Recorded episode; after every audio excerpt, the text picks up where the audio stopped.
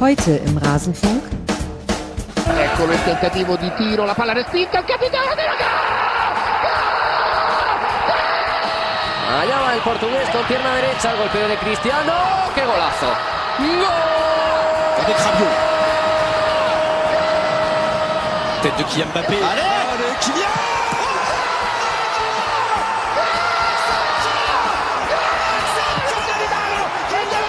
Conte. Kevin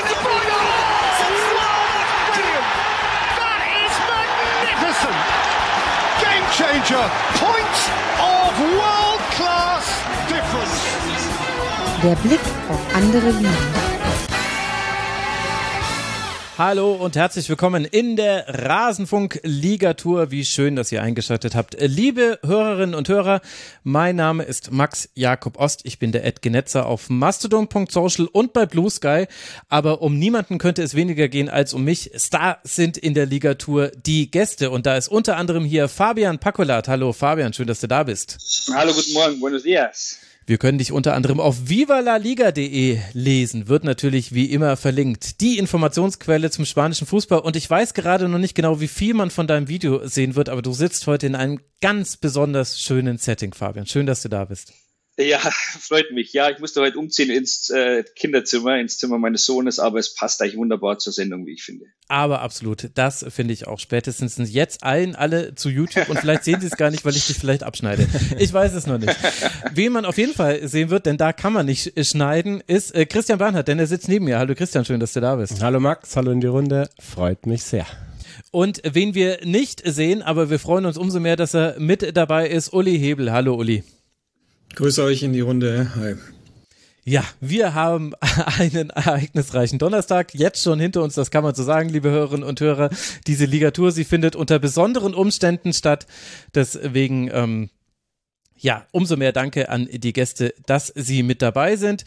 Wir wollen gleich mal rein starten. Und ich würde sagen, Fabian, du warst der Erste, der hier im Call war. Deswegen darfst du jetzt auch als erstes eins deiner Themen mitbringen. Und du bist ja immer der Mann, das mag ich sehr, für die etwas überraschenden Vereinsnennungen. Über wen wirst du denn zuerst sprechen? Na, wenn du jetzt schon so anfängst, dann muss ich hier quasi mit meinem zweiten Team anfangen und da möchte ich gerne über den Aufsteiger UD Las Palmas sprechen. Ähm, das ist äh, dieses Jahr der beste Aufsteiger in der spanischen Liga und er hat ein, ja, laut Transfermarkt äh, sogar nur ein insgesamter Kaderbudget von unter 60 Millionen Euro, sprich gehört zu den ärmsten Teams äh, der Liga. Ähm, zeichnet sich aber seit Jahren für sehr gute Nachwuchsarbeit aus. Ähm, viele Eigengewächse werden dort ähm, ja, gezüchtet, wenn ich das so sagen darf.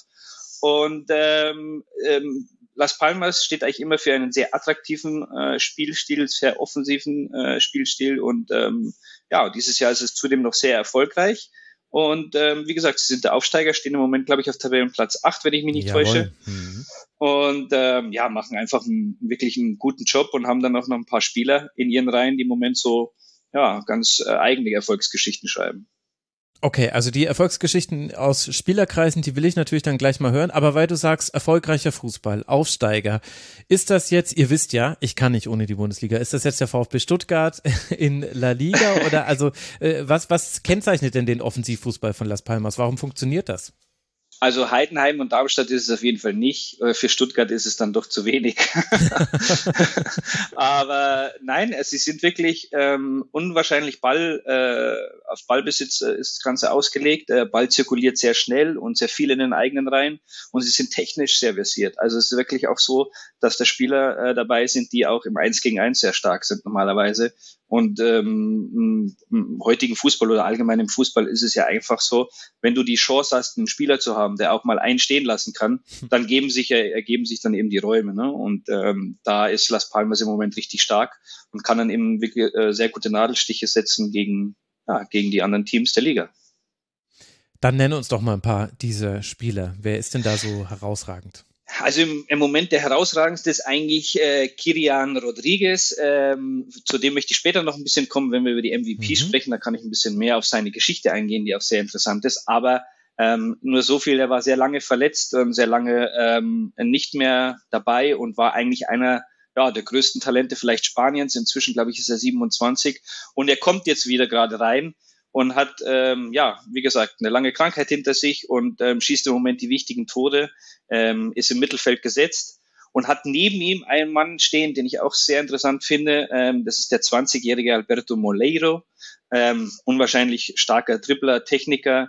Ähm, ich kenne diese Spieler schon aus der Vorsaison, als Las Palmas und auch der FC Malaga noch in der zweiten Liga waren. Jetzt sind sie ja so ein bisschen auseinandergedriftet, die beiden. Und deswegen hat es mich überrascht, dass ich tatsächlich viele Spieler wiedererkenne, ähm, die auch im letzten Jahr in der zweiten Liga schon äh, erfolgreich waren. Sie haben wirklich nicht viel eingekauft und mhm. ähm, ja und machen das wirklich ganz gut ähm, haben dann noch ähm, ja ein Spieler oder äh, zwei Ex-Barca-Schützlinge in ihren Reihen mit äh, Sandro Rodriguez und mit ähm, El Haddadi. Ähm, die waren beide mal oder sind in der Barca ja, ähm, ähm Akademie aufgewachsen und haben dann so ein bisschen Roundtrip gemacht durch die Primera Division. Äh, Sandro war ja auch mal in der Premier League, war übrigens auch mal beim FC Malaga, als wir noch Erstligaspieler, äh, Erstligamannschaft waren. Und auch die machen ihren Job richtig gut und äh, Sandro kommt auch selbst von den Kanaren. Also da passt vieles im Moment zusammen. Und äh, sie haben auch einen sehr guten Trainer, wie ich finde. Und der ist auch schon seit, ähm, ähm, ich glaube jetzt seit Anfang 2022 da. Also war auch schon Zweitliga äh, mit den Jungs dabei. Und ähm, ja, das ist ein homogenes Gefüge und bei denen läuft's. Also völlig unverständlich, wie du jetzt über die besten Spieler sprechen kannst. Und Daily Sinkgraven, wo wir natürlich alle wussten, dass Leverkusen den dorthin äh, verkauft hat. Äh, genau, ja, war sogar verkauft. Ich habe kurz überlegt, ob es eine Laie war. Daily Sinkgraven spielt natürlich auch bei UD Las Palmas.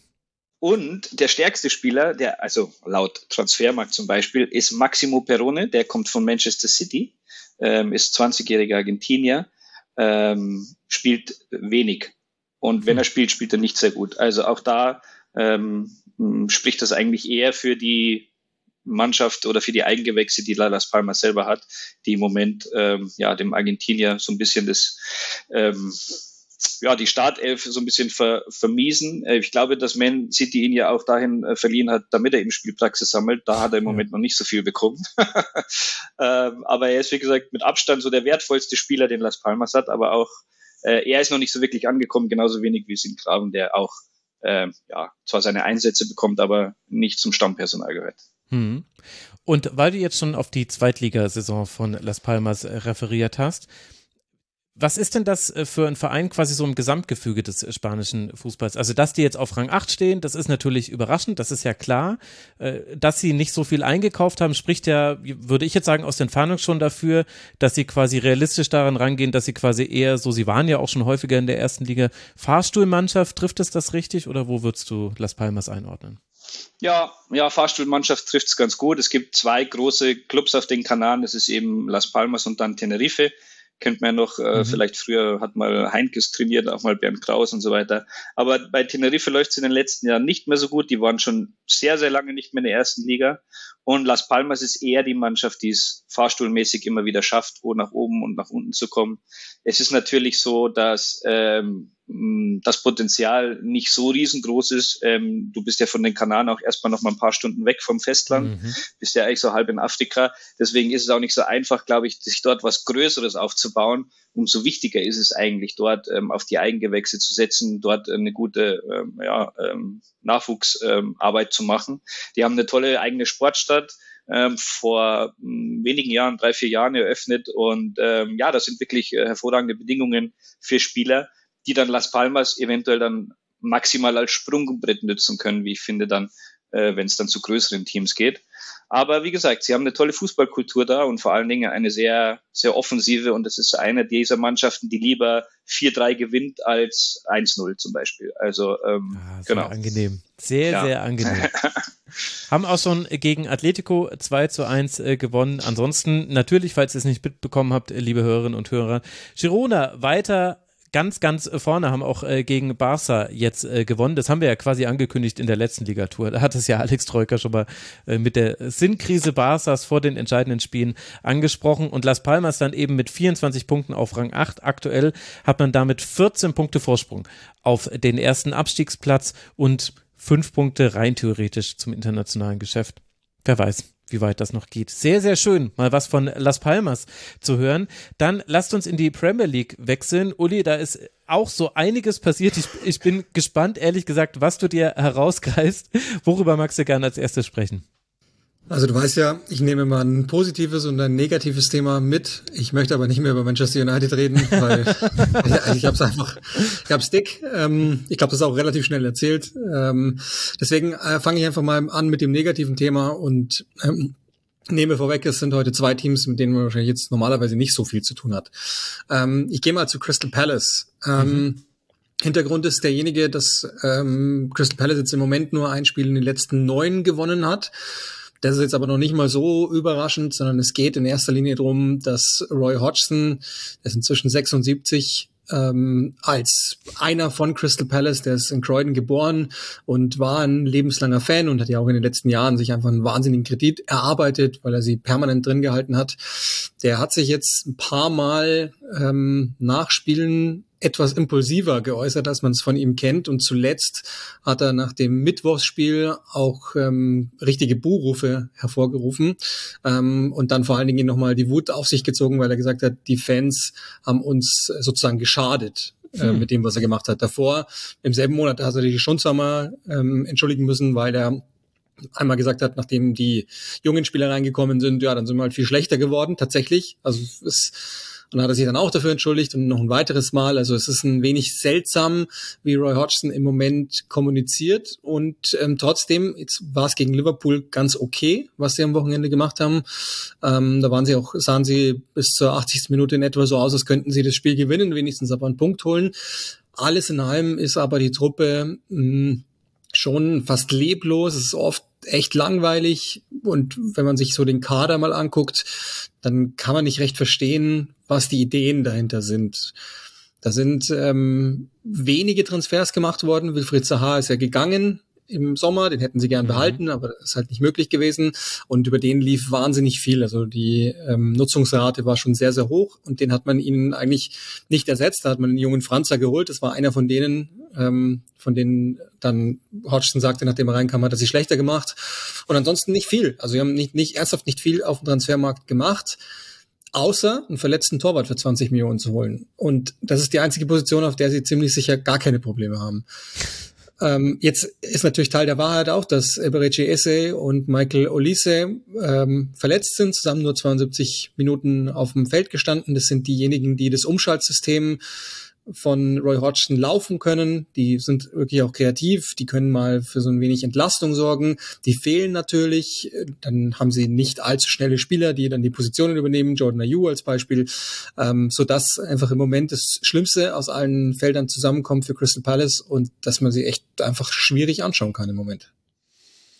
Und wie, Heike, würdest du die Lage dort einschätzen? Also Crystal Palace ist seit 2013, 2014 jetzt konstant in der Premier League. Aktuell liegt man in der Tabelle noch nicht auf einem Abstiegsplatz, aber man hat jetzt auch nur noch, na gut, es sind immerhin sieben Punkte, sehe ich äh, gerade. Da gibt's ja dann doch eine kleine Lücke, stimmt, die hat sich ja gebildet jetzt in den letzten beiden Spieltagen.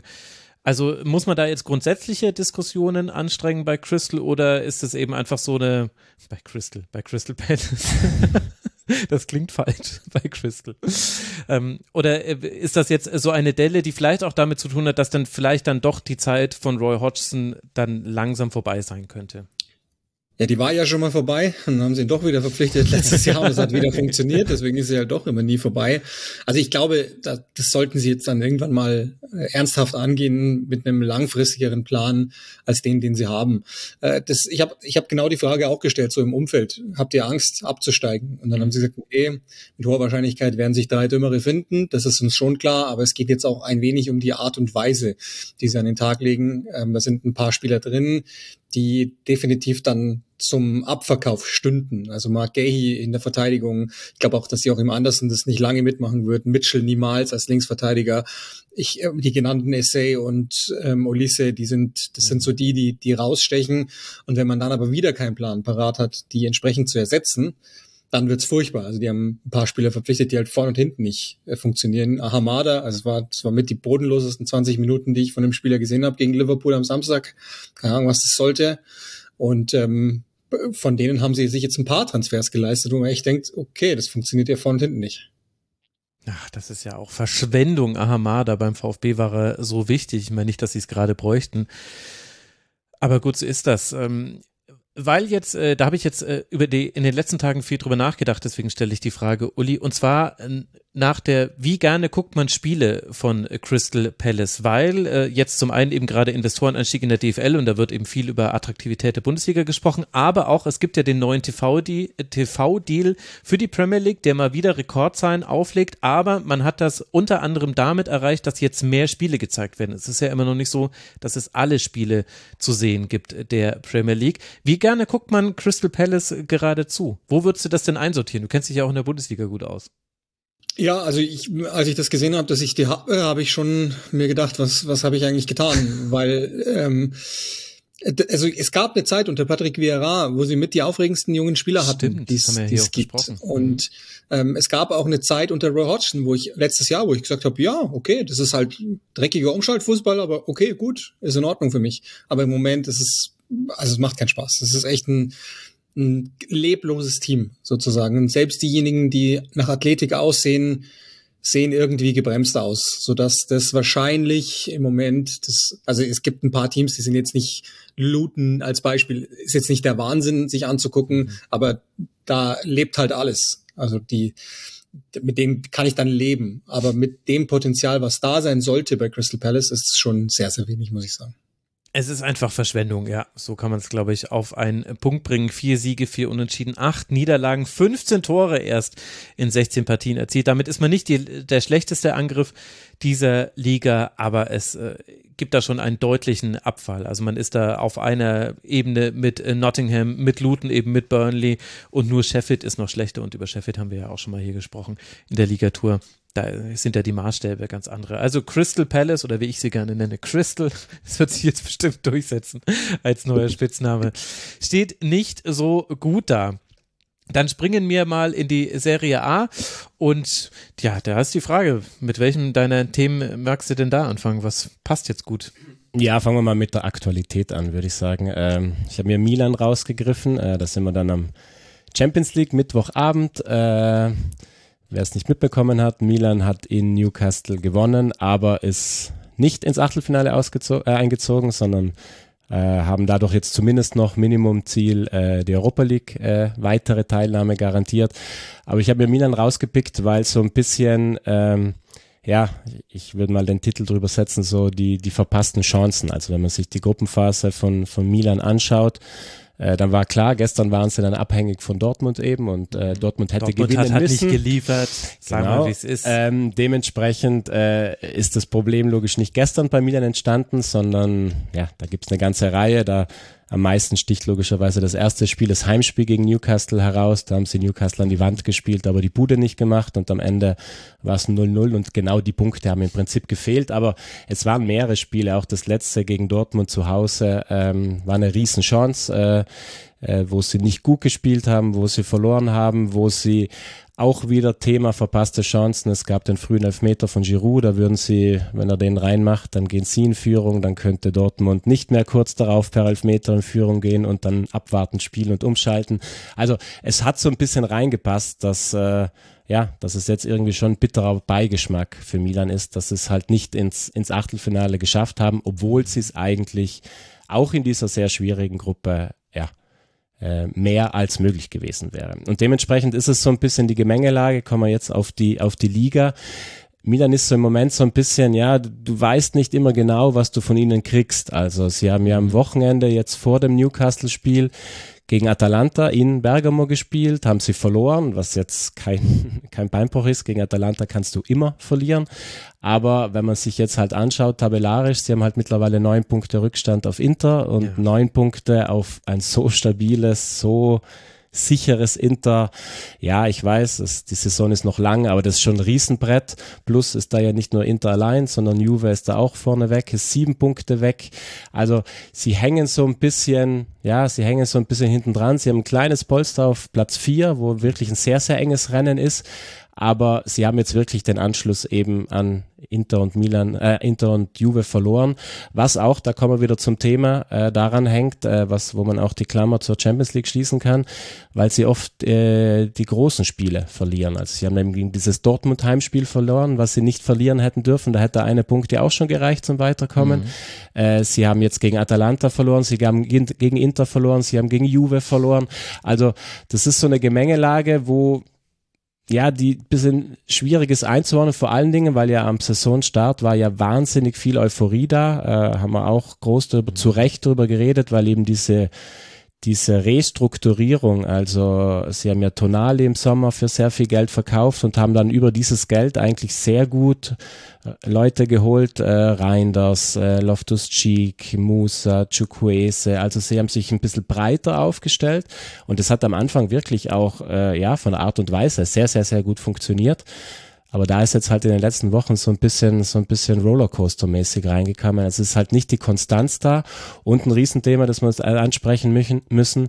Und da geht's dann schon halt auch um den Trainer Staff, sage ich mal. Sie haben unfassbar viele Verletzte. Sie haben 25 Verletzte. Bitte was? Und jetzt, ja, aber jetzt, also das ist schon, finde ich, eine beeindruckende Zahl, aber der, der zweite Teil der Zahl ist noch beeindruckender. 18 dieser 25 sind muskuläre Verletzungen. Uh. Und da ist es dann logischerweise schon, da muss man dann schon draufschauen, äh, was da ja in der täglichen Arbeit, ob da halt vielleicht nicht immer die richtigen Impulse gesetzt werden.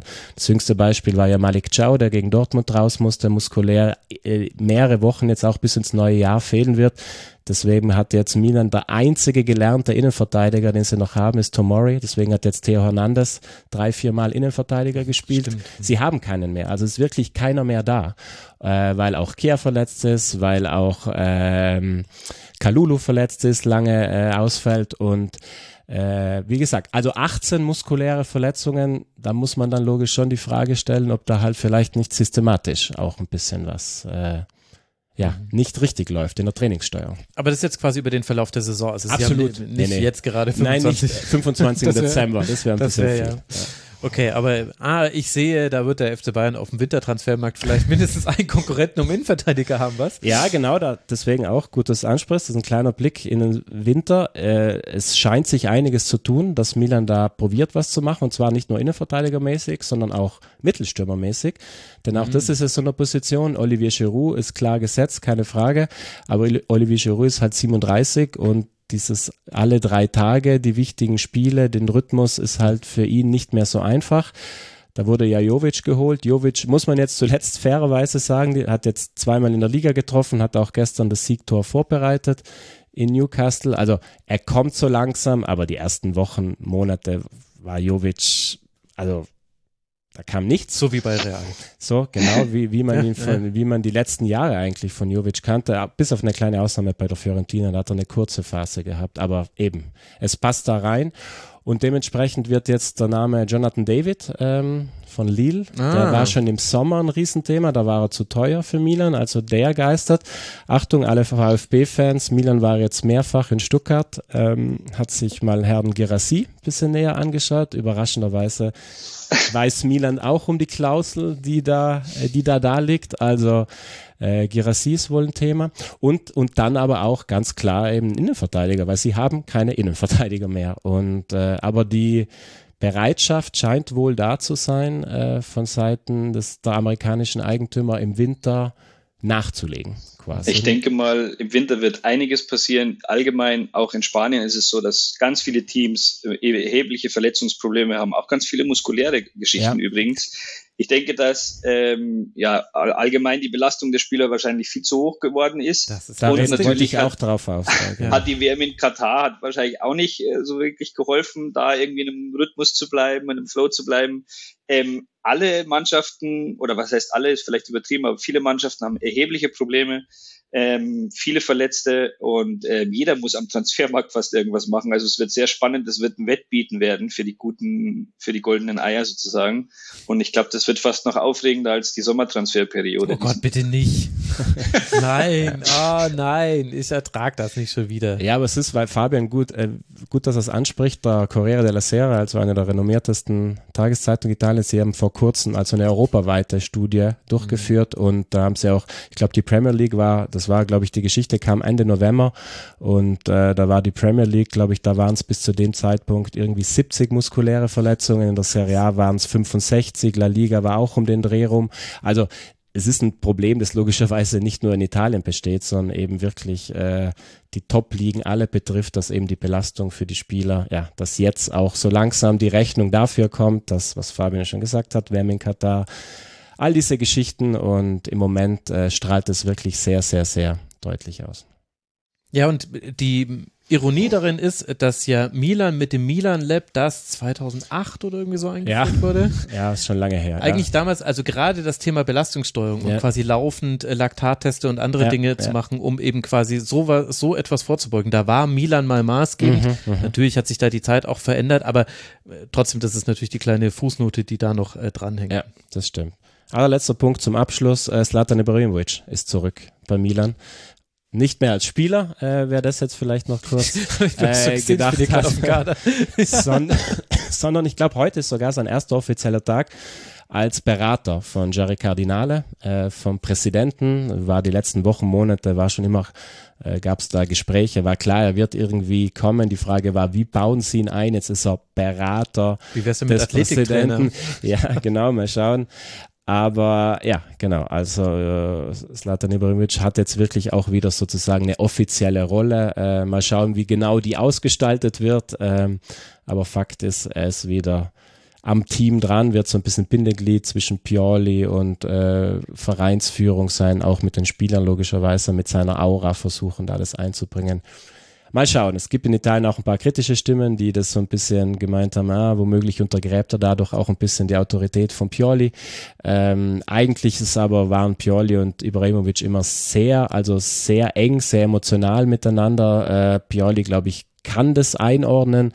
Äh, Ibrahimovic mal schauen, ob er sich einordnen kann, äh, aber ähm, ist auf jeden Fall ja eine Geschichte, die sich angedeutet hat und die jetzt einfach äh, schwarz auf weiß. Und wir, haben den, und wir haben den Folgentitel gefunden. Ibrahimovic macht den Sommer. Na schau. Na schau. Habe hab ich sie doch alle wieder reingezogen in diese Ligatur und 25 Minuten lang haben sie sich gefragt, was zur Hölle und jetzt endlich wissen sie, ja gut, das hat sich ja wirklich nicht gelohnt. Aber wir werden es wettmachen mit dem zweiten Thema aus La Liga, denn auch da wird uns äh, Fabian so ein bisschen überraschen. Wir haben über Real Sociedad schon mal äh, gesprochen, die sind ja auch immer mal wieder so ein bisschen aufgepoppt. Äh, es stehen aktuell auf Rang 6 punktgleich mit Athletic Bilbao, das heißt, aktuell im internationalen Geschäft direkt dran und vor allem, ich sehe Fabian, erst drei Niederlagen, 18 Gegentore. Das scheint mir eine sehr stabile Mannschaft zu sein. Absolut. Und surprise, surprise, ich spreche über eine baskische Mannschaft, kommt ja auch selten vor bei mir. Aber es bietet sich tatsächlich an, Eben. weil ähm, wir hatten ja gerade den Champions League Mittwochabend äh, schon angedeutet. Da hat ähm, Real Sociedad ein 0 zu 0 bei Inter Mailand geholt. Ist auch jetzt ähm, keine Laufkundschaft, wie die gesamten Gegner in der Champions League waren für San Sebastian mit Benfica Lissabon und auch äh, äh, Rava Salzburg, nein, Red Bull Salzburg natürlich, und ähm, sind dort Gruppenerster geworden. Und das war jetzt nicht unbedingt zu erwarten gewesen. Und das spricht eigentlich genau für das, was du gerade gesagt hast, Max. Die Mannschaft ist unwahrscheinlich stabil geworden unter Imanol Aguasil, den Trainer haben wir auch schon oft angesprochen. In San Sebastian arbeiten sie seit ein paar Jahren richtig eng zusammen. Ich habe ähm, vor kurzem ein ausführlicheres Interview ähm, gab es hier in Spanien mit, mit Xavi Alonso, der auch noch sehr verbunden ist mit seinem Heimatclub und der genau das auch herausgearbeitet ähm, ähm oder herausgestochen hat, dass dort ähm, ein ganz großes Gemeinschaftsgefüge aufgebaut worden ist von der Vereinsführung her über die Trainer. Ähm, viele Talente, die man früher, baskische Talente, die man früher an Athletic Bilbao sowieso verloren hatte, weil das eben der baskische Club ist, bleiben jetzt doch eher in San Sebastian, äh, weil man dort einfach irgendwie, ja, ähm, so ein Gemeinschaftsgefühl entwickelt hat ähm, man spielt einen attraktiven Fußball, wie ich finde, mit hohem Pressing, mit ähm, ähm, schon offensiver Ausrichtung. Das wird so durchgeführt durch die unteren äh, Kategorien, also in die Jugendmannschaften. Da wird früh schon ähm, äh, früh schon dieses System von von Aguasil quasi ähm, einstudiert. Es ist auch so, dass die Hälfte der Mannschaft, würde ich sagen, aus der eigenen Jugend kommt, beziehungsweise ja schon eben länger bei San Sebastian spielt. Und man hat auch ähm, sehr ordentliche äh, Neuverpflichtungen gemacht, einfach ähm, im Sommer. Und ähm, ja, dementsprechend ähm, haben sie tatsächlich an Stabilität dazu gewonnen. Sie waren in den letzten Jahren auch schon sehr erfolgreich, aber dieses Jahr sind sie noch mal ein Stück weit stabiler. Und der beste Beweis ist, glaube ich, die, die, der Sieg der Gruppenphase in der Champions League. Ja, das ist halt wirklich, äh, das glaube ich, äh, wo auch äh, so manch andere das gesehen hat. Und ich muss sagen, äh, also das letzte Spiel war jetzt ja in Mailand bei Inter und Inter muss das gewinnen, dann ist man äh, Gruppenerster, geht damit gewissen Gegnern aus dem Weg und Inter ist ja gerade aktuell auch beste Mannschaft der Serie A, gemeinsam mit Juve. Ich bin fest davon ausgegangen, naja, das wird schon so ein 1 zu 0 werden oder ein 2 zu 1, aber Sociedad ja. hat, Real hat sie richtig ähm, ja, dich gemacht letztlich. Also die sind kaum vorgekommen in der Konferenz, die ich geguckt habe. Ja, ist witzig, deswegen, ich wollte jetzt Fabian auch drauf ansprechen. Äh, absolut, also dass Sociedad da als Gruppensieger rausgeht, äh, ganz, ganz großes Kino und da auch in San Siro gegen Inter nicht zu verlieren, keine Frage. Nur das Witzige, weil du gerade gesagt hast, du hast erwartet, dass Inter 1-0 gewinnt. Äh, man kann ja ganz oft auch erwarten, dass Sociedad 1-0 ja, gewinnt. Genau. und ich, für mich war jetzt, weil ich sie halt mal 90 Minuten wirklich gesehen habe, wollte ich ihn Fabian mal fragen, ähm, also sie tun sich schon, oder? Also gerade letzte Saison, glaube ich, hatten sie sehr viele 1 zu 0 Siege. Ich glaube in der Saison auch. Also sie sind stabil, aber auch obwohl sie wahnsinnig viel Ballbesitz haben, gegen Inter hatten sie in der ersten Halbzeit mal phasenweise 80 Prozent. Aber sie hatten keinen einzigen Schuss aufs Tor. Also äh, es ist schon oft, es ist sehr viel Ballbesitz, keine Frage. Und mhm. gerade auch das Pressing, das Fabian angesprochen hat, das war auch beeindruckend, weil sie wirklich in den ersten Minuten hoch anlaufen und da wirklich Inter einige Probleme bereitet haben. Aber dann halt im Spiel mit Ball. Jetzt klar muss man dazu sagen, Inter ist für mich eine der defensiv beststrukturiertesten Mannschaften Europas. Also Inter eben ist auch so eine Mannschaft, die kann sich auch mal bespielen lassen. Da werden die nicht verrückt. Aber ich wollte Fabian eben fragen, das glaube ich ist ja schon auch ein bisschen in der DNA drin, oder? Sie tun sich dann schon manchmal auch ein bisschen schwer aus all diesem Ballbesitz raus, dann aber auch äh, gefährlich Absolut. zu werden. Absolut. Sie haben da ähm, im, im Abschluss große Probleme und suchen da eigentlich seit, seit Jahren so nach dem Knipser vorne, der die Dinger macht. Ähm, haben sich ja im Sommer verstärkt mit äh, Umar Sadiq, der war mhm. äh, nigerianischer oder ist nigerianischer Nationalspieler, war bei Almeria richtig stark, hat die in die erste Liga geballert und wurde europaweit ähm, ja, ähm, nachgefragt. Dann hat er sich ja das Kreuzband gerissen und er kommt jetzt gerade erst wieder hat in La Liga in den letzten zwei Spielen zwei wahnsinnig krasse Tore gemacht, so irgendwie Fernschüsse aus 30 Metern in den Winkel unhaltbar, wirklich brutale Tore. Also der scheint jetzt endlich zu kommen. Dann hatten sie ja André Silva geholt von, von Leipzig, ähm, der war auch gleich verletzt, der kommt jetzt gerade auch erst wieder rein. Und ähm, dann haben sie noch ein bisschen Verletzungspech auch auf der Flügelstürmerposition. Da hatten sie mit Barenetea ein sehr gutes Eingewächs, der auch sehr tor torgefährlich war. Ähm, und ähm, ja, im Moment, äh, glaube ich, läuft's richtig gut, wie Christian gesagt hat, bis ins letzte Drittel rein. Und dann, ähm, wenn man im Strafraum mal drin reingedribbelt ist, dann äh, fehlen dann die, die, die Ideen oder der letzte Pass oder der Abschluss dann eben.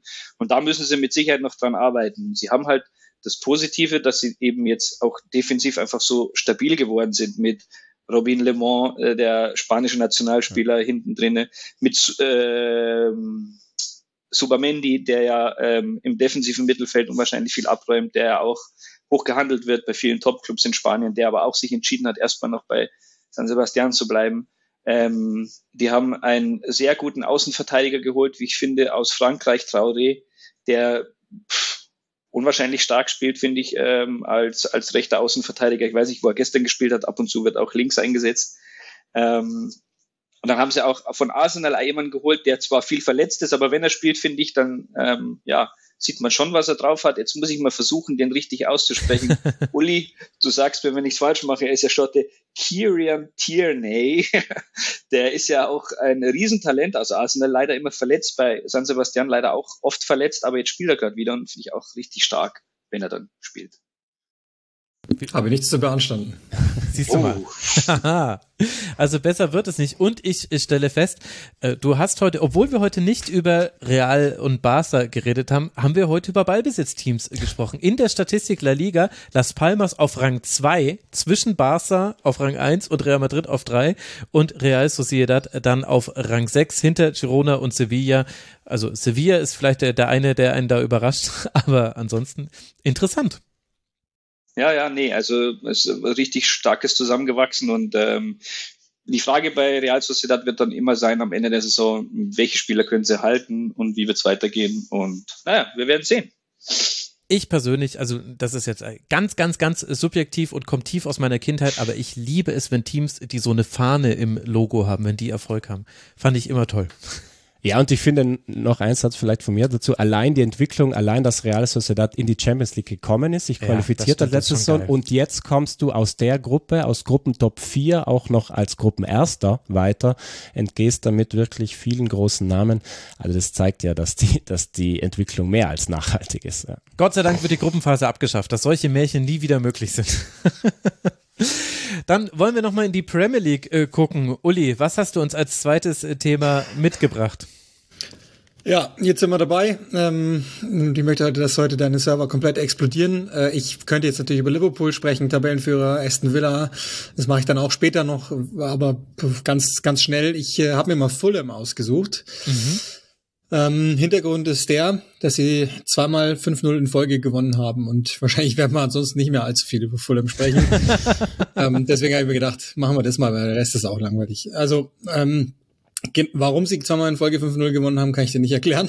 Das ist, habe ich, habe ich probiert herauszufinden, ob sie irgendwas verändert haben. Ja, ein paar ähm, Spieler gewechselt. Tom Kearney in die Startformation, Tosin Adrabayo in die Startformation anstelle Tim Reams. Das heißt, etwas mehr Tempo möglicherweise.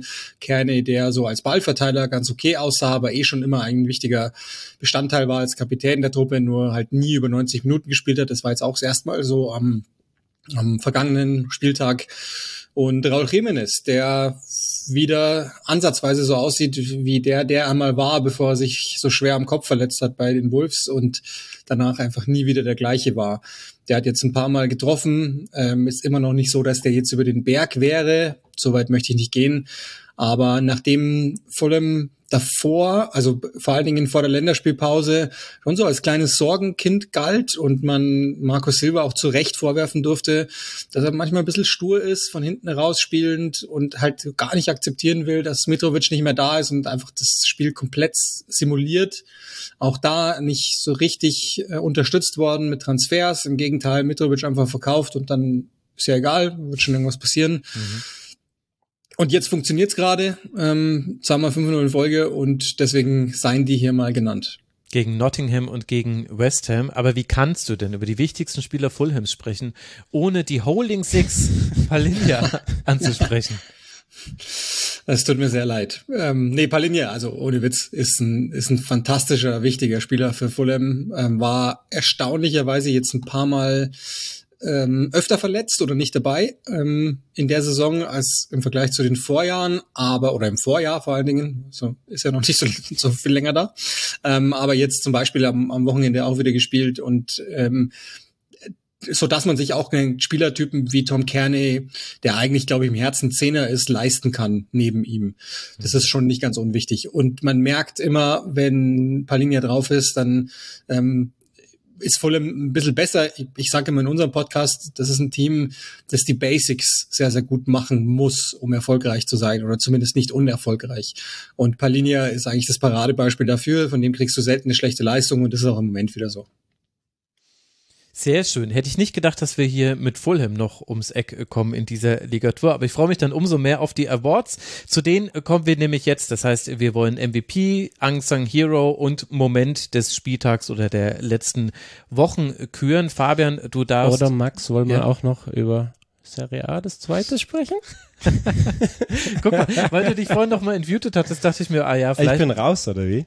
Nee, deswegen dachte nee. ich irgendwie, das war in meinem Kopf. Stimmt, wir haben ja, wir haben ich ja hab noch, noch was Nettes mitgebracht. Aber auch. wäre es nicht total witzig gewesen, wenn dieses Thema quasi in der Nachspielzeit dieses Podcasts ja, gekommen wäre? Recht. Aber du jetzt. Fuchst du. Ja, du tun wir einfach so, als hätte ich das geplant. Genau. Ja, nehmen wir uns Cagliari mal zu Herzen. Wir haben ja heute mal ein paar Vereine, die jetzt relativ selten äh, ähm, in Erscheinung treten und da machen wir das auch sehr gerne mit Cagliari, mit der Überschrift Last Minute Cagliari. Ähm, also, Cagliari, die Geschichte fangen wir am Wochenende an. Äh, das ist der Aufhänger. Cagliari Heimspiel, äh, spielt gegen Sassuolo, liegt 0-1 zurück bis zur 94. Minute. Und am Spielende gewinnt Cagliari 2-1, weil Lapadula in der, eben dieser 94. das 1-1 macht und Leonardo Pavoletti in der 99. das 2-1. So, Das alleine reicht jetzt logischerweise noch nicht, um in die Ligatour aufgenommen zu werden. Aber das Besondere ist, äh, Cagliari hat das jetzt schon mehrfach gemacht. Und Cagliari kommt, also Cagliari ist ein Aufsteiger, äh, trainiert von Sir Claudio Ranieri, mhm. äh, der wirklich auch das schon mal eine schöne Geschichte, äh, der gesagt hat, Cagliari wird seine letzte Trainerstation, also Clubstation sein. Ranieri ist mittlerweile 72. Und warum ist es besonders? Weil äh, Cagliari seine erste Profi-Trainerstation war Aha. im fernen Jahr 1988. Also er wollte immer, hat immer gesagt, er möchte nochmal in, auf Cagliari, äh, halt auf Sardinien in Cagliari für diesen Club, wo alles für ihn begann, sozusagen arbeiten und äh, hat auch jetzt vor ein paar Wochen, es war eine schöne Szene, weil Ranieri logisch mit seiner Art auch in Italien immer noch als ja, Elder Statesman auch ein bisschen der Trainer gilt. Da war gerade die Geschichte, als Mancini sich äh, von der Nationalmannschaft verabschiedet, verabschiedet hatte. Wir wissen alle Richtung Saudi-Arabien. Und da wurde halt auch Ranieri gefragt, ob für ihn sowas auch in Frage käme. Und er meinte, also er hat gesagt, Cagliari wird sicher sein letzter Club sein. Er hat gesagt, vielleicht auch noch eine Nationalmannschaft, wenn was Spannendes dabei ist. Und dann kam die Frage, ja, wäre dann vielleicht das, das saudi-arabische Raum was für ihn? Er hat gesagt, nee, never ever. Für ihn äh, steht die Motivation oder die Idee im Vordergrund, nicht das Geld. Und das logischerweise kam dann sehr gut in Italien an, weil gerade die Geschichte mit Mancini sozusagen mhm. da zum Tragen kam. Also so viel zu Ranieri. Das Besondere an Cagliari, sie haben die ersten neun Spieltage kein einziges Spiel gewonnen. Also sie steckten von Anfang an wirklich ganz, ganz, ganz, ganz hinten drin. Und dann kam Spieltag 10, ähm, Duell mit Sassuolo, äh, auch Aufsteiger. Und da lagen sie bis zur 74. Minute 0-3 zurück zu Hause. Äh, Endstand 4-3. Äh, sie haben das Spiel noch gewonnen. Aber äh, du meinst Frosinone, weil Sassuolo war jetzt danke, gerade. Danke, Max, vielen Dank, dass du aufpasst. Genau, Frosinone, also Aufstiegskollege, also bis zur 74.03, eines der legendärsten Comebacks der letzten Jahre in Italien. Äh, auch da zwei Tore in der Nachspielzeit, beide Tore wieder von Leonardo Pavoletti. Äh, das ist ein Mittelstürmer, 35 Jahre, der logisch in Italien viel schon miterlebt hat, der meistens eher bei bisschen kleineren Vereinen war. Er hatte einmal vor sechs oder sieben Jahren war er kurz bei Napoli. Äh, das war so seine, ja, seine Chance, sich auch beim Großen zu zeigen. Hat er auch kurz Champions League gespielt.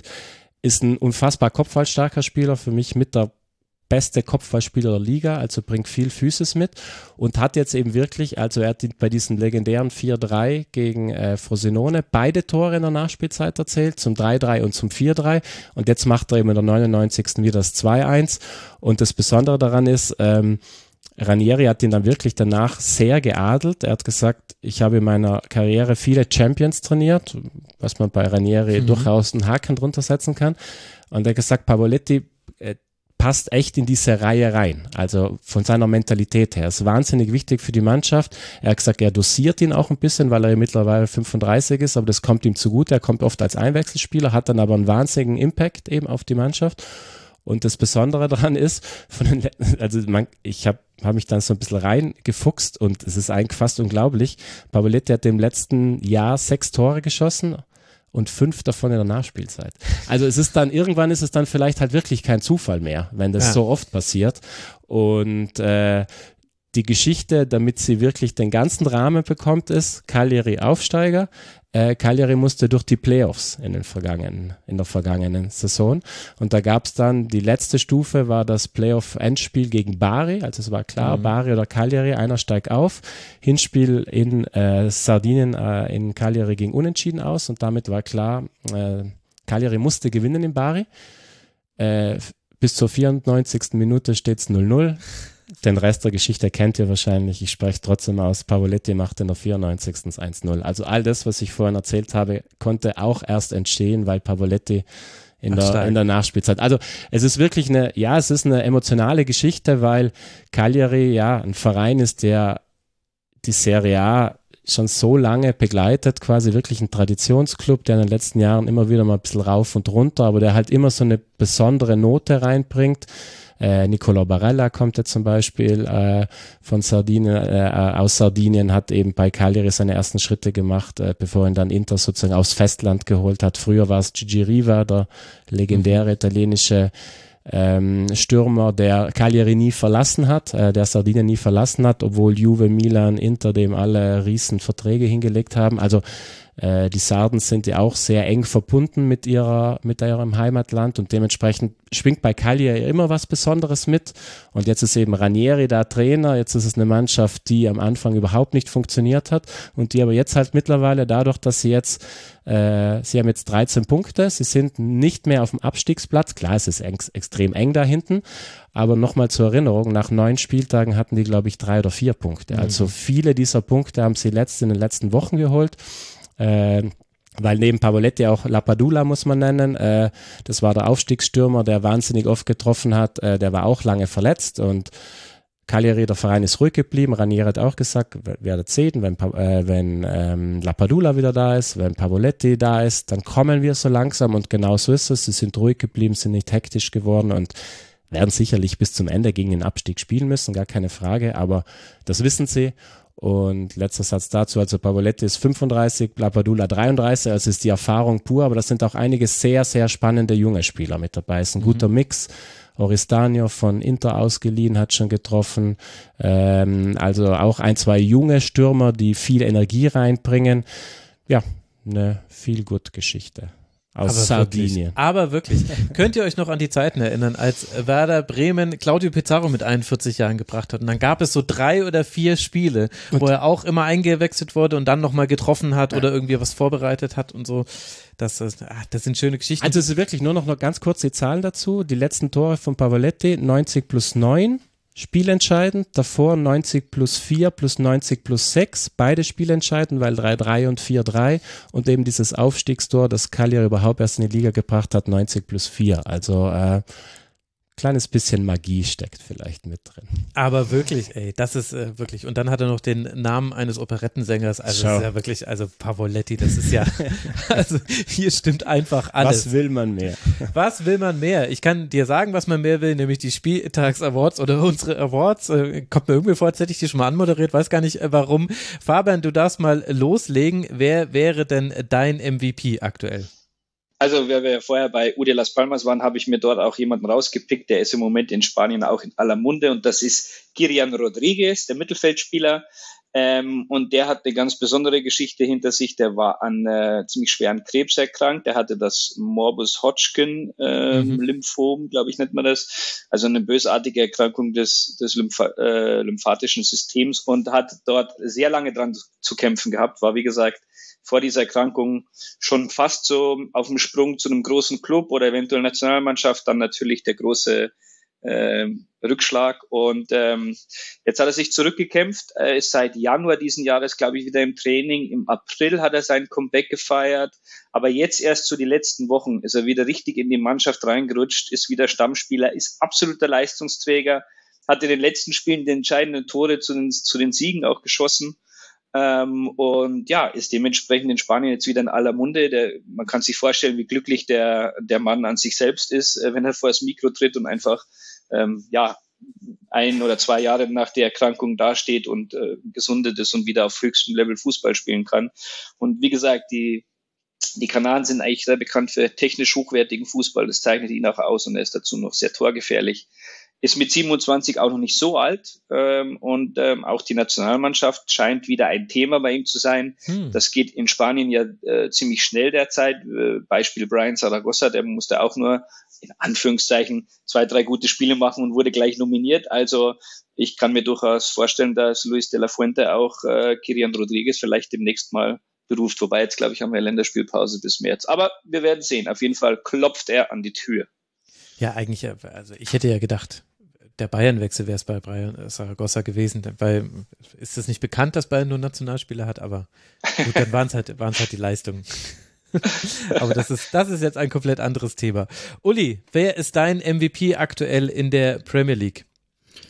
Äh, mehrfach genannt, trotzdem muss er genannt werden. Wer in einer Woche Manchester City und Arsenal schlägt, der verdient den Titel mehr als nur, ist inzwischen Tabellendritter mit Aston Villa, Una Emery, mhm. ist immer noch gefürchtet in England aber und dass es wohl eigentlich einfach ist, das zu dekodieren, aber halt offensichtlich nichts zu spielen. Und es gibt genügend Teams, die, ähm, die passen auf das Matchup Aston Villa und deswegen sind die, glaube ich, ernsthaft ähm, zu Recht da, wo sie sind inzwischen. Ich hatte große Zweifel vor der Saison, aber ähm, alleine diese zwei Siege in einer Woche, die zeigen mir dann, okay, da, die muss ich wohl offensichtlich deutlich höher einstufen, als ich sie bis dato eingestuft habe. Nur zwei Punkte hinter Liverpool aktuell, Rang 3 noch vor Manchester City. Ich habe einen Artikel gelesen von Sven Heist in der SZ, der hat äh, Parallelen zu Leicester damals in der Meistersaison aufgemacht. Würdest du so hoch auch schon greifen ins Regal? Nee, ähm, also ja, ich verstehe schon, glaube ich, woher er kommt, ähm, was so jetzt die Dynamik betrifft und, und so die, die ähm, grundsätzlichen Vibes, die es wahrscheinlich schon gibt, dass man sich irgendwie denkt, ja, okay, aber Aston Villa war oder ist immer so aufgebaut worden mit großen Namen, mit vielen Ablösesummen, dass man genau das machen kann, um herauszufordern. Also ich glaube nicht, dass das ähm, auch in einem Ansatz vergleichbar ist, wenn ich ehrlich bin. Gut, dann hätten wir das damit auch geklärt. Ja, tut mir leid, aber ich, das, nee, nee, also ich, da muss ich mal, muss ich mal ein bisschen länger drüber nachdenken, aber ich eigentlich gar nicht ich glaube, es ist auch, das ist dann so der Klassiker, man sucht einen Referenzrahmen, den Menschen verstehen, die sich nicht viel mit der Premier League befassen. So wie ich hier immer mit meinen dummen Bundesliga-Vergleichen komme. Äh, auch deshalb mache ich das, ja, weil das, weil ich weiß quasi, da finden sich viele HörerInnen und äh, Hörer zurecht. Und vielleicht ist es bei sowas dann auch, dass du dann einfach das, das äh, Stichwort Leicester wurde doch mal Meister fallen lässt, dann wissen alle, oh krass, die müssen aber weit oben. Ach, haben die auch gegen Arsenal und City gewonnen? Ist ja krass. Vielleicht kommt es daher. Benefit of the doubt. Die Serie A hat sie ja auch einen aktuellen MVP. Ja, und ich glaube, der hat sich das Prädikat auch redlich verdient. Es geht um Federico Gatti, äh, mhm. Juve-Verteidiger, der am Wochenende ähm, das Spitzenspiel gegen Napoli entschieden hat äh, mit einem Kopfballtreffer 1-0. Das Besondere daran, eine Woche davor oder war es der vorletzte oder zwei Spieltage davor, ähm, hat er auch schon in der Nachspielzeit, da hat die Juve in Monza gespielt, hat in der Nachspielzeit 1-1 kassiert und dann macht Gatti in 90 plus 7 auch das 2-1. Also ein Innenverteidiger, der äh, ja zwei entscheidende Tore schießt, aber auch das ist noch nicht die besondere Geschichte an ihm, sondern es ist wirklich sein Werdegang. Gatti ist erst seit zwei Jahren Profi, also äh, ist erst bei Frosinone sozusagen in der zweiten Liga wirklich in den Profi-Alltag äh, eingestiegen. Ähm, mit 17 ist er von der Schule gegangen, weil äh, abgegangen, weil sein Vater arbeitslos wurde und er hat dann im Prinzip arbeitend sozusagen die die Familie ernährt, hat mhm. auf dem mhm. Großmarkt gearbeitet, hat als Maurer gearbeitet, jeden Tag um die zehn Stunden gearbeitet, ist dann abends noch ins Training in irgendwelchen Amateurklassen, ist um 11 Uhr abends heimgekommen nach dem Training, essen und um drei oder vier Uhr früh ging der Wecker wieder, weil er sozusagen dann die Familie ernährt hat. Und aus dieser Geschichte heraus quasi dann dieser Aufstieg, wie gesagt, nochmal vor zwei Jahren erst Frosinone, dann hat er sich da in der Serie B wirklich als einer der besten Verteidiger etabliert. Juve hat ihn verpflichtet im Winter, hat ihn aber auch noch ein halbes Jahr da da belassen, um ihn Spielpraxis zu ermöglichen. Und jetzt ist er wirklich mit, er ist fest integriert bei Juve. Er ist ein Faktor. Vielleicht erinnert sich der, ähm, der Uli noch dran. Wir haben äh, England-Italien gemacht, äh, Nations League in der, Vorlet in der letzten Saison. Da hat er sein Nationalmannschaftsdebüt gefeiert. Äh, und hat 0-0, hat Kane verteidigt zu 0 quasi. An der Seite, ich glaube, das war sogar nach einer Seite von Chiellini, seinem großen Vorbild. Also es ist wirklich eine Geschichte, die man so nicht wirklich oft hat. Und was auch noch das Ganze rund macht, er steht mit seiner Art und Weise, also es ist ein sehr körperlich starker, sehr aggressiver Verteidiger, sagen wir Verteidiger der alten Schule. Also das ist unangenehm für Stürmer, das ist manchmal logisch auch ein Tick drüber. Also da geht es halt auch drum die, die Aggressivität zu dosieren. Aber er steht halt auch damit für den Stil von Allegri und für Juve. Also Juve hat wieder diese, diese Verteidigungsgier gefunden, dieses kompakte und dann aber auch trotzdem gefährlich zu sein. Und dass dann einer wie Gatti jetzt Napoli entscheidet und Monza entscheidet, passt halt wunderbar in dieses Bild rein. Zwei Sachen dazu. Also zum einen gutes Auge Juve, muss man sagen. Da dann ja. äh, quasi äh, gleich zuzuschlagen und nicht zu sagen, naja, bei Frosinone kann er es, genau. aber kann er es ja. auch bei uns an dem äh, Champions League Dienstag ja. bei geschlossenem Dach. Auch wenn sie das Dach, glaube ich, nicht schließen können. Nee. Aber ihr wisst, wie ich es meine. Also es ist ja on a rainy Tuesday. Äh, und das Zweite ist, wie schön ist es einfach, dass jemand, der früher Mauern gebaut hat, hat jetzt ein Abwehrbollwerk bei Juve richtig. Genau. Bin ich bestimmt auch der Erste, der darauf hinweist. Ja, äh, überraschenderweise nicht. Aber ja, Was? Es, es, passt, es passt gut rein. Nee, wie gesagt, er ist wirklich, er, ja, er verkörpert diesen Juve Spirit im Moment. Oder was heißt verkörpert? Er drückt ihn wahrscheinlich so aus wie kein anderer, ja. Nicht schlecht, Gatti. So, dann kommen wir zu den unbesongenen Helden. Äh, Fabian, du darfst wieder vorlegen. Wer ist denn aktuell der Unsung Hero in La Liga? Jetzt habe ich die Sektion, glaube ich, ein bisschen besser kapiert und äh, mein Unsung Hero ist dieses Jahr oder dieses Jahr nicht diese Ausgabe äh, Trainer Mitchell von Girona, weil es wird ähm, ja viel über Girona gesprochen und äh, zu Recht mhm. natürlich auch und es wird viel über Spiele gesprochen, aber es wird mir zu wenig über den Trainer gesprochen, der für mich doch dann Hauptverantwortlicher ist, weil er ähm, und das das darf man bei der ganzen Sache vielleicht nicht vergessen. Girona gehört zwar zur Man City Gruppe zu einem bestimmten Teil und hat auch die Chance, den ein oder anderen Spieler dadurch ähm, leichter zu bekommen, aber ähm, die besten Spieler aus dem letzten Jahr, zum Beispiel Tati Castellanos, der Stürmer, ist zu Lazio rumgegangen und viele ähm, Neuverpflichtungen, starke waren da jetzt nicht dabei bei Girona. Und äh, man hat eher auf Spieler gesetzt, die so vom Konzept her passen würden, aber die vielleicht bisher in ihrer Karriere noch gar nicht groß ausgeschlagen haben. Und mhm. das tun sie jetzt aber. Und ähm, dafür ist für mich einfach auch der Trainer hauptverantwortlich. Das ist kein Team mit großem Marktwert, da wurden keine Stars hingekauft, sondern da wurde wirklich symptomatisch gearbeitet, Positionen besetzt mit äh, Spielertypen, ähm, wie der Trainer die in seinem System haben möchte. Und das greift wunderbar, wie man sieht.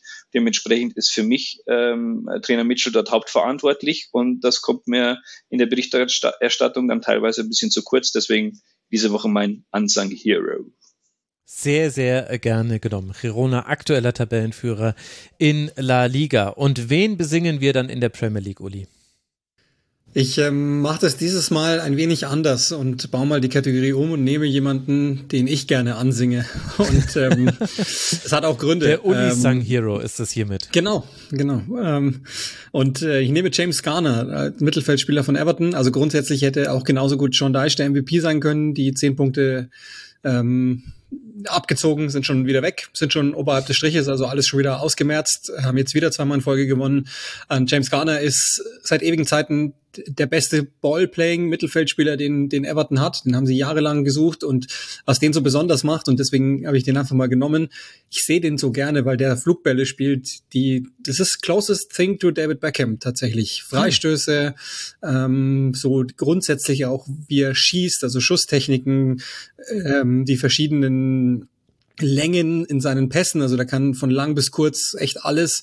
Ich sehe den einfach wahnsinnig gern, ist auch mit ein Grund, warum Everton generell zu meinen Lieblingsteams in der Saison zählt und ähm, weil der auch ansonsten nie vorkommen würde, sind wir mal ganz ehrlich, muss der einfach mal genannt werden. Aber kann er die Six auch holden? nee, aber er hat, er hat denselben Namen, das habe ich auf Twitter gelesen. Ähm, erlaube mir diesen Fakt, er hat denselben Namen wie der Schauspieler von The Great Escape. Okay. Und da haben natürlich einige bei Everton draus gemacht. Sehr gut, also wenn das nicht äh, self-fulfilling prophecy ist, dann weiß ich es auch nicht. Nee, das weiß ich äh, wirklich auch nicht. Okay, sehr schön. James Garner von Everton, damit hätte ich nicht gerechnet. Und mit wem habe ich in der Serie A nicht gerechnet?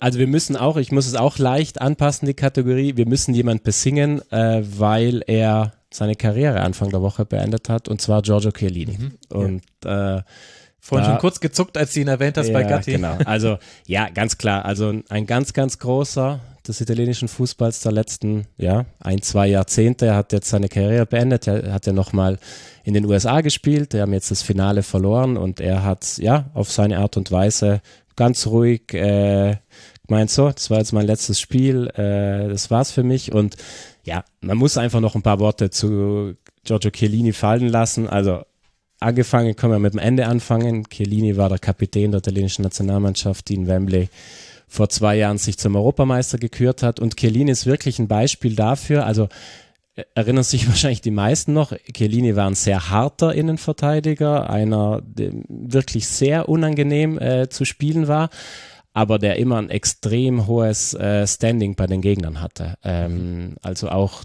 das, der Fairness-Gedanke, klar sind ein paar Grätschen von Chiellini auch mal äh, da gelandet, wo sie nicht hätten landen sollen, gar keine Frage. Also er war hart. Und wen hat er nochmal festgehalten im Saka im Finale? Das genau. logisch legendäre Memes, genau. Äh, das passt aber auch zum Spieler Giorgio Chiellini, weil er halt wusste, wann musste er sich in den Dienst der Mannschaft stellen.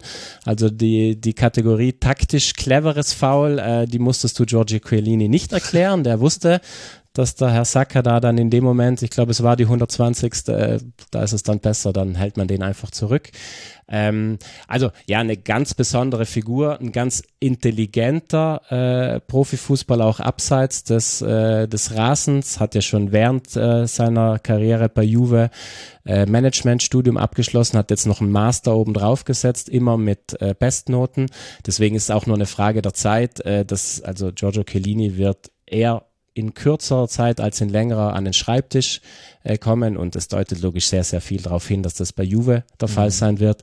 Er hat mit Juve, er hat alle neuen Meisterschaften mit Juve gefeiert. Er äh, Chiellini ist, ist, ein, ist ein spezieller Spieler, weil er auch einer ist, der über die Jahre nochmal besser geworden ist. Äh, erinnern sich vielleicht die wenigsten daran, er war ursprünglich mal Außenverteidiger, ist dann umgeschult worden, weil er dann technisch dann doch nicht so stark war, um als Außenverteidiger halt auch mit Ball äh, sozusagen Optionen zu bieten, ist dann zu einem ja, legendären Innenverteidiger geworden, hat sich aber auch in der Zeit nochmal weiterentwickelt, ist besser auch geworden. Klar war er jetzt, ist er, gehört er nicht in die Kategorie der ganz, ganz spielstarken Innenverteidiger, Verteidiger, aber er hat sich auch da ein bisschen äh, steigern können. Und schön auch, was er jetzt am Ende seiner Karriere gesagt hat.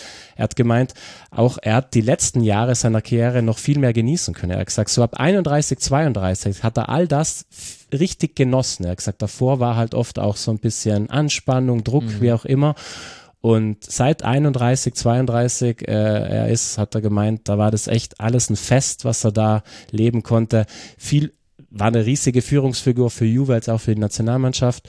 Und äh, am Ende möchte ich noch zwei Zitate zu ihm, weil ich finde, äh, die passen wunderbar und das sind sehr schöne. Das eine ist war von José Mourinho, der damals, ich glaube, da war United-Trainer, wo er gesagt hat, äh, Chiellini und Bonucci könnten an Harvard einen Lehrstuhl zum Thema Defensivarbeit leisten. Ähm, und das allerschönste Zitat, äh, äh, eines meiner Lieblingszitate aus dem Profifußball, Alvaro Morata, der ja lange auch mit Chiellini bei Juve zusammengespielt hat, hat dann später, als er gegen Chiellini wieder gespielt hat, ich glaube, da war Morata bei Chelsea und sie haben, sind in der Champions League aufeinander getroffen. Da war ein schönes El Pais-Interview, haben sie ihn gefragt, ja, wer war denn dein, wer ist denn dein schwierigster Gegenspieler in deiner ganzen Karriere? Er hat gesagt, ach, da muss ich keine Sekunde nachdenken, das ist Giorgio Chiellini. Und dann die Frage, ja, warum? Er gesagt, gegen Giorgio Chiellini als Stürmer zu spielen, müsst ihr euch so vorstellen, wie ihr werdet in einen Käfig mit einem hungrigen äh, Gorilla gesteckt und eure Aufgabe ist es, ihm das Essen wegzunehmen. das Fressen wegzunehmen. Und ich finde, also ich liebe dieses Zitat wunderbar und äh, ja, sagt sehr viel, finde ich, über Giorgio Chiellini aus. Ist aber nur die zweitgrößte Legende gewesen in dem MLS Cup Finale, ne? Darlington Nugby darf man, muss man natürlich in der Ligatur auch mal genannt haben. Zum vierten Mal Meister geworden in den USA. Also ja, bitte. Genau, und äh, das, ich finde es auch schön, dass wir dieses Finale damit angesprochen haben. Es gab nämlich einen Hörer, der hat vor sechs Wochen oder so schon gefragt, ja. macht ihr dann nach dem Finale eine Folge? Und ich habe es mir äh, dann auch notiert und so weiter, aber es kam der DFL-Investor dazwischen. Ich schaff's leider nicht, tut mir leid, lieber Hörer, aber schön, dass wir es auf diese Art und Weise dann nochmal angesprochen haben. Und Chiellini hat ja auch in der letzten Saison die Meisterschaft geholt. Also, dass man jetzt wieder im Finale der Playoffs war, mhm. auch nicht so zufällig. Jetzt weiß ich gar nicht mehr, wo wir sind. Nee, wir sind schon durch. Wir sind beim Moment in La Liga. das, das heißt, Fabian ist wieder dran. Wir haben ein Momentum, das eigentlich nicht sehr schön ist, aber das ein paar schöne Anekdoten nebenbei hat. Das war äh, eine ziemlich heftige Geschichte beim Spiel Granada gegen Bilbao. Da ist während der Partie ein Fan an einem Herzstillstand ähm, verstorben.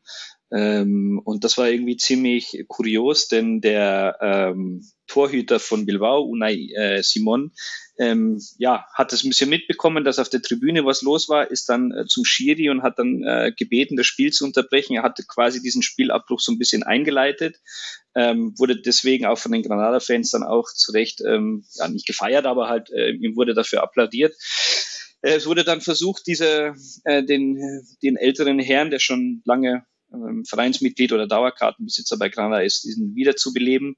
Ähm, äh, das ist dann nicht gelungen. Dementsprechend ähm, haben sich beide Teams schnell darauf geeinigt, das Spiel abzubrechen.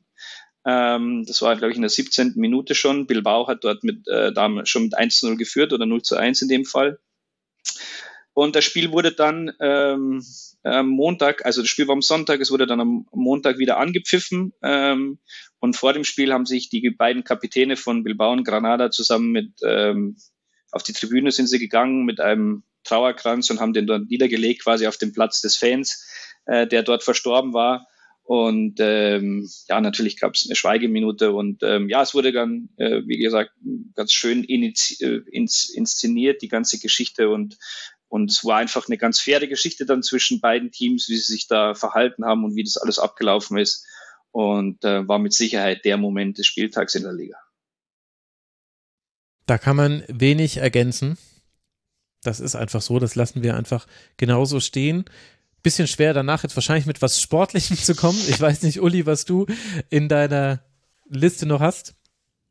Ähm, mein Moment des Spieltags ist äh, dann doch ein schöner, glaube ich. Äh, Mohamed Salah hat das 1-1 gemacht gegen Crystal Palace und damit seinen 200. Treffer für Liverpool im 326. Spiel. Hm. Und ähm, damit ist er erst der fünfte in Liverpools durchaus weitreichende Geschichte, der das geschafft hat. Und ähm, vielleicht wird einem nochmal klar, wenn man, wenn man sich vor Augen führt, wer alles nicht 200 Tore geschossen hat bei Liverpool. Da sind Namen drunter wie Steven Gerrard, wie Robbie Fowler, Kenny Dalglish, wie John Aldridge, wie John Toshek, der nicht mehr in die Nähe kommt, Kevin Keegan, John Barnes. Also ähm, nicht nur das 200. Tor, auch das 150. Premier League Tor im Übrigen, auch da gibt es nicht so viele, die das gepackt haben, sondern das 1-1, das dann letztlich logischerweise äh, Wegbereiter war fürs 2-1 und damit auch die Tabellenführung für Liverpool.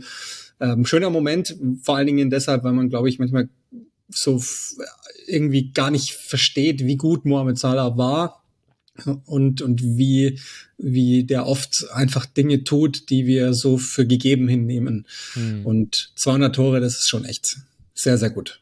Aber absolut. braucht man jetzt nicht äh, Würde ich, würde ich unterschreiben, ja. das freut mich. Aber hat er auch mal gegen Chiellini getroffen? Das ist die einzige Frage, die jetzt noch zu klären ist. Wahrscheinlich hat er sogar das geschafft. Gut möglich, ja. Er hat dem Gorilla sein Essen weggenommen. Genau. Welchen Moment haben wir in der Serie A, Christian? Ich habe auch noch ein sehr schönes Tor äh, mitgebracht. Ah, muss noch ganz kurz die Klammer, das hatte ich vorhin bei Pavoletti vergessen. Das Tor jetzt 90 plus 9 zum 2-1 war ein Fallrückzieher. Nur noch Ach so, kurz. Ja. Also nur so, also das äh, ist mir vorhin durchgerutscht. Nee, mein Tor, mein Moment des Spieltags war, ich hatte es vorhin angedeutet, es gab Atalanta gegen Milan. Mhm. Es war ein sehr aufregendes Spiel, äh, das Atalanta 3-2 gewonnen hat. Äh, ja, tolles Spiel. Und das Tor fiel auch in der Nachspielzeit, und zwar das 3 2 für Atalanta durch Luis Muriel, Kolumbianer, mhm. und zwar ein überragendes Tor mit der Hacke. Also ich kann nur jedem Stimmt, es ja. ans Herz legen. Äh, wer Lust drauf hat, schaut es euch nochmal an, weil es ist ein grandioses Hackentor. Äh, und es, es also Luis Muriel, Kolumbianer, mittlerweile auch schon über 30, äh, mittlerweile nicht mehr Stammspieler bei, bei Atalanta, weil er logisch auch mit Scamacca, mit De Ketelare, mit Lookman, äh, mit Touré, der ja aus Spanien kam, der noch keine Sekunde gespielt hat, der kam für 30 Millionen, das äh, war bisher verletzt. Also bei Atalanta ist auch äh, die Tiefe im Angriff sehr, sehr sehr, sehr gegeben. Und Muriel kommt jetzt, also hat in der Europa League, hat er seine Spiele, hat auch schon Tore geschossen diese Saison, aber in der Liga hat er noch nicht getroffen, kam oft als Joker. Und ich finde Muriel als Spieler großartig. Das ist so, also ich sage mal so, äh, auf der Liste der fittesten Spieler äh, würdest du ihn nicht ganz, ganz vorne finden. Äh, das ist einer, der, aber der halt einfach den Fußball im, im Blut hat. Und der hat immer wieder solche Momente, hat großartige Tore mit dabei, weil er eine überragende Technik hat, ist beidfüßig, der kann mit links und rechts aus der Distanz abschließen, da kennst du keinen Unterschied. Und hat halt auch dieses kreative, dieses besondere, dieses kolumbianische Flair. Und ja, wie gesagt, schaut's euch an, äh, grandioses Tor mit der Hacke, das allein schon äh, sehenswert wäre, aber dadurch, dass es auch noch die Entscheidung gegen Milan äh, herbeigeführt hat und Atalanta jetzt dadurch auch wieder voll im Rennen um Platz 4 um die Champions League Plätze ist. Da ist wirklich sehr eng. Da ist die Roma, da ist Fiorentina, äh, da ist Atalanta, da ist Bologna. Also es war auch ein sehr, sehr wichtiges Tor, nicht nur ein sehr schönes Tor und dementsprechend der Moment des Spieltags sehr, sehr gerne genommen. Und äh, damit bleibt mir nur noch euch äh, ganz herzlich zu danken. Danke, Fabian Pakulat. Danke euch. Ich äh, nutze die Gunst der Stunde, wünsche euch ein sehr schönes Weihnachtsfest, genießt oh ja. die Zeit. Ähm, lasst euch gut gehen. Uli, viel Spaß beim Boxing Day und wir sehen uns dann nächstes Jahr wieder. Ach, sehr, sehr schön. Da kann man natürlich nur einstimmen. Uli, dir auch vielen herzlichen Dank und ebenfalls viel Spaß beim Boxing Day. Vielen Dank. Ich wünsche euch da draußen auch alle viel Spaß beim Boxing Day, weil hoffentlich alle mit dabei sind. Das ist ja das Schöne. Es gibt sogar am Heiligabend Fußball diesmal aus England. In diesem Sinne ein frohes, ruhiges Fest und ähm, war ein schönes Ligaturjahr. Aber wirklich, das äh, kann ich so zurückgeben. Danke dir, Uli, und natürlich auch danke, Christian. Ja, kann ich auch nur so mich anschließen. Vorher Fanszeit, äh, sehr schön. Freue mich sehr, wenn es dann im neuen Jahr weitergeht aber absolut. Und natürlich in Abwesenheit auch äh, Danke an alle anderen Gäste, die wir in diesem Jahr schon hatten. Die Ligatour, ein ganz besonderes Format hier im Rasenfunk, das wie alles von euch finanziert wird, liebe Hörerinnen und Hörer. Und das könnt ihr jetzt auch via PayPal und Kreditkarte tun. Rasenfunk.de slash supportersclub. Da kann man dann auch mal so einen Einmalbetrag rüberschicken, weil Las Palmas mal angesprochen wurde in der Folge. Nur so als Beispiel. Das wäre doch ein guter Grund. Also danke für eure Unterstützung. Bleibt gesund, bleibt dem Rasenfunk gewogen und bis bald hier wieder. Macht's gut gut. Ciao.